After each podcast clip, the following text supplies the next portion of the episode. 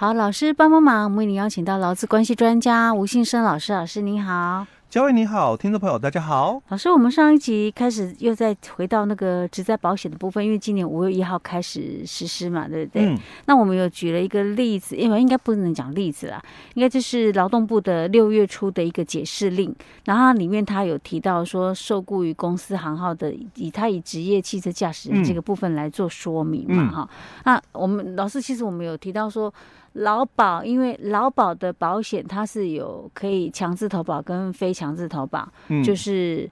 五人以上是强制投保，对啊，四人以下的话就是非强制投保，对，自愿加保。那所以其实像有很多的那种职业汽车驾驶人，他可能就是在所谓的四人以下的，嗯，所以他的劳保可能都在职业工会保，对，对不对？可是因为现在职灾保险已经五月一号开始执行了，对，职灾保险的话就是你只要一个人，嗯，他都是需要强制投保，对。所以原本假设你今天公司只有三个人，嗯，劳保是属于非，诶，就是不可以强制投保的。那劳工他可能他也不要在公司保，他本来很早以前他就在职业工会，对，哎，照往例，我以前都是这样子。对，可是现在职灾保险已经独立出来啦，嗯，他变成说得在公司这边加保职灾保险。对，那他可不可以说，那我原本那个在职业工会已经有保劳保，那时候性质是劳保跟职灾保都在一起嘛，嗯，我可不可以那边我干脆我也继续保，反正职灾保险也不贵啊，一个月才多少钱而已，而且。这个一个很大的一个问题哦，嗯、现在实物上很多的一个情况是这样，嗯、就是说，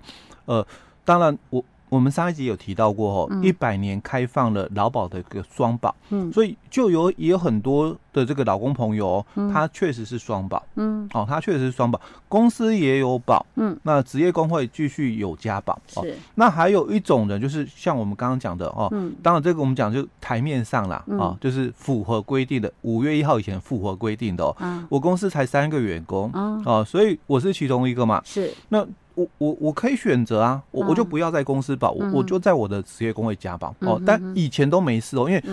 公司哦，它不能强制是哦。但是现在问题出现，就是以以以前的这个作业嘛，延续下来哦，延续下来哦。那五月一号出什么事？因为你的职灾保险，它是强制的，嗯，你你不能够再像以前说，哎，我我就选择只要在工会就好，雇主也是这个。问题哦，嗯、你现在五月一号以后，一个员工你就要帮他保职灾，嗯，哦，那所以我们有劳保，嗯，我们有健保，嗯，就业保险，嗯，那职灾保险跟六趴提缴，嗯，我们的健保跟就业保险它是规定哦，兼职者，嗯，哦，你有两份工作喽，那你的健保、你的就业保险，嗯，只能择一，是，哦，这是健保跟就业保险的部分，嗯。那我们刚刚提到的劳保，嗯，哎，它有这个规定，就是这个五人以上，嗯，四人以下啊的一个强制跟自愿的一个差别哦，嗯，但是我们的六趴提缴，嗯，我们的指灾保险，嗯，都是强调哦。雇主，你只要有一个员工，就要帮他，哎，就要帮他保跟提缴。那不管他是全时的啊，或者是部分工时的，是。哦，你都要帮他去提缴六趴跟投保只在保险。好，那因为修法刚实施了哦，去年就修法，今年刚实施哦，那很多事业单位可能还不是很了解。那会产生什么问题？嗯，员工他继续在工会加保，嗯、哦，或者我讲实务上也有很多啦哦，嗯、你你本来应该在公司投保，可是实务上有些可能还在职业工会继续投保。我们不管他其中背后什么原因啦，反正他就是维持现状，维持现状的哦。好，那你现在发生职灾喽，嗯、哦，不管是通勤的一个灾害，嗯，或者是因为工作的关系，哎、嗯，的一个发生职业灾害的哦，嗯、你都要写那个。事故经过，嗯哼，好，那你现在要申请这个职灾保险给付嘛？你要写事故经过，嗯、所以你写了我在这个哪边、嗯、哦工厂工作的时候，嗯，不慎哦受伤了，嗯、哦工厂工作不慎受伤喽。好，所以请问，嗯，你是他的员工？对呀、啊，对吧？你是他的员工，所以你才会去。那边工作嘛，嗯、还是说，其实我是自营作业者，嗯，然后他们叫我来帮他修机器，还是干嘛的，嗯哼，啊，所以我才去那边，呃，作业，嗯，到受伤，所以你你就要在这边做一个区隔咯，你要解释哦，你是这个自营作业者，还是你是无一定雇主，嗯，但是你是无一定雇主的时候，就牵扯到嘛，你你你是这一天被他点工的时候，这一天你到底是属于受雇他嘛？嗯，哦，因为因为这个是真的很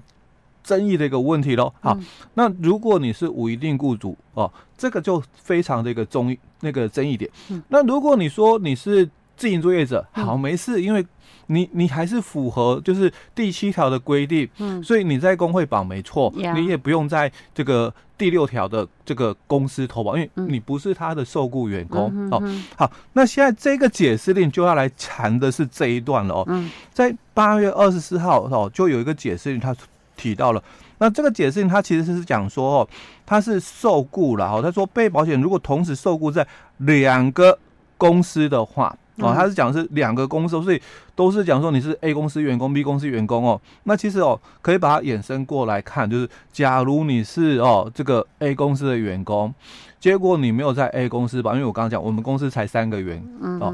哦三个人，那所以我的这个投保在工会嘛哦。好，所以这个解释他也提到过是这样的一个情形哦，就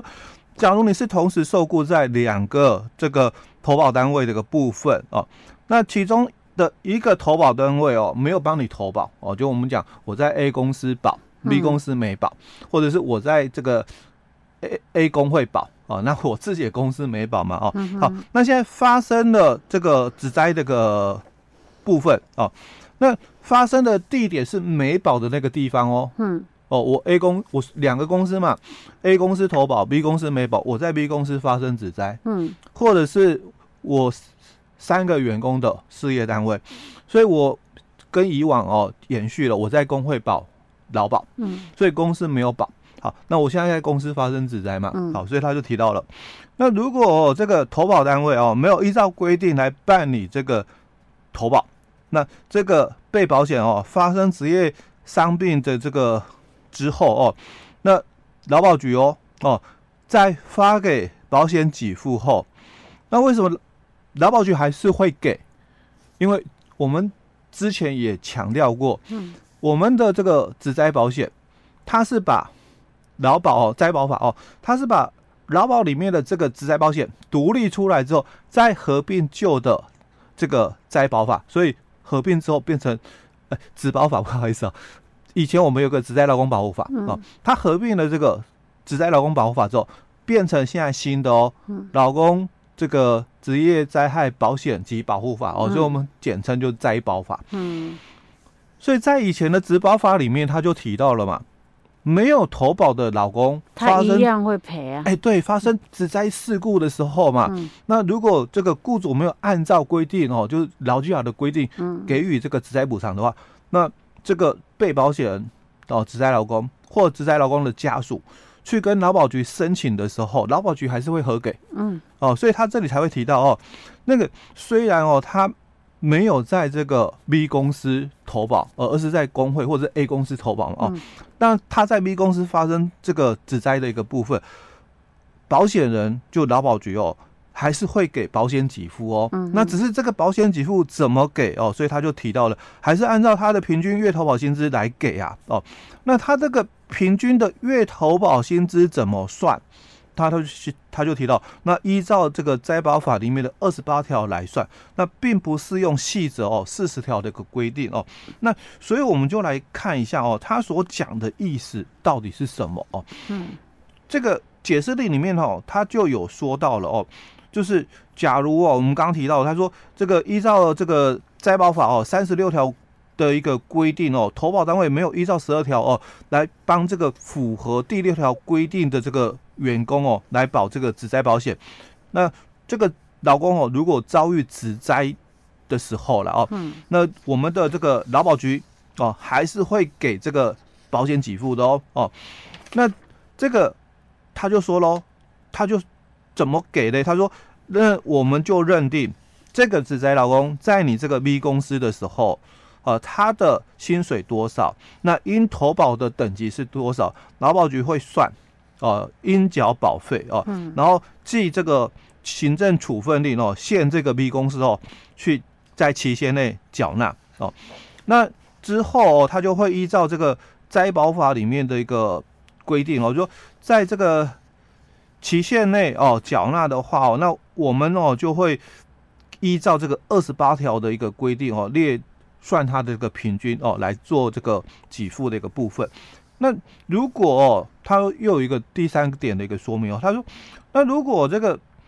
职灾劳工哦，他同时是受雇在两个投保单位的一个部分哦。那一个有保，一个没保哦，或者是你是一个是保公司哦，那一个是保工会哦。好，那现在发生的一个地点哦，是在没保的一个地方，所以他就提到了哦，那一样劳保局哦，还是会给哦，还是会给钱哦，那也是会依照我们刚刚讲的那个规定，限制这个这个。职灾的事业单位发生职灾的这个事业单位，在一定的期限内去缴纳哦。只是他讲说，平均投保薪资哦，他就不会用二十八条，而是用什么细则的四十条哦。好，那它的这个差别是什么？所以我们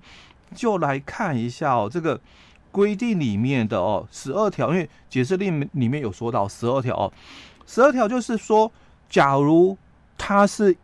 你的受雇员工。那你们公司就应该帮他投保嘛，哦，嗯，那你没有你没有帮他投保的话哦，那主管机关哈就是以这个认列，要因为他在你公司什么时候到职？因为我们整个灾保法它强调一个事情哦，没保没关系，但是他到职的时候就是他的加保日哦，所以你没有投保行政作业哦，但我劳保局的认定就他到职的那一天，其实他就。就是投保了，生效了哦，所以十二条最主要是谈到这一段。好，那二十八条就讲了，那我们的这个给付的标准是，他说我们的这个给付标准是按照这个被保险人的平均投保薪资哦做基准。那当然，平均投保薪资就是前六个月的平均哦，前六个月的平均哦。那这个除以三十之后，就这个一天的这个给付，因为劳保的这个给付很多了哦，就是以日为单位哦，所以他说。用这个平均之后哦，那这个来算哦，这个给付的一个标准好，所以他就谈到说，假如是应投保的劳工啊，但公司没有按照十二条规定帮他投保的话，那我们在这个做这个给付的一个标准的时候，那他就按照哦哦这个他的这个应投保的劳保的这个薪资了哦。来做那个认定的一个标准哦，但已不高于啦哦，就是事故发生时哦，保险公告的最近年度全体被保险人的平均的这个投保金对应等级，讲什么意思哦？之前哦，我们在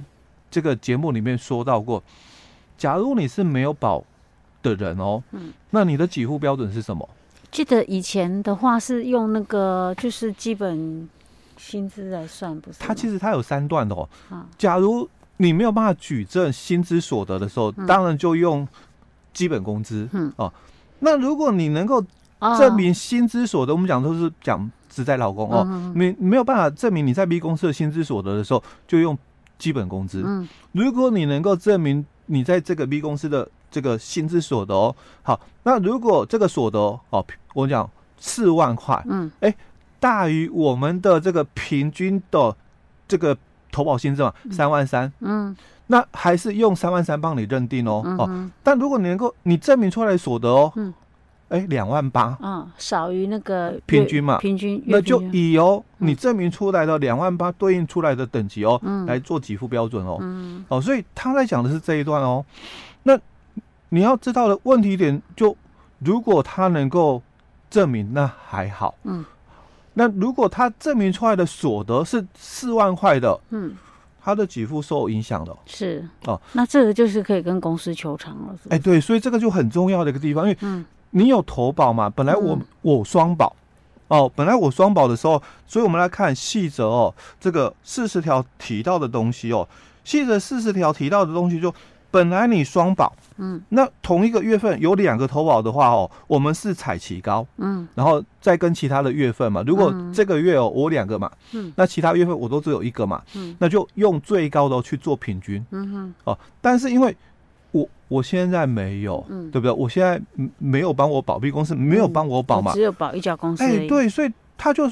讲了，他那就没有按照我们刚刚讲的那个。给付的一个标准就不是用四十条，而是被认定说啊啊，你没有办法证明所得哦，啊，那就是基本工资喽，啊，而不是说两者采齐高了，嗯，哎，那对于劳工的这个给付当然受影响，嗯哼，OK，好，老师，我们今天先讲到这里，嗯。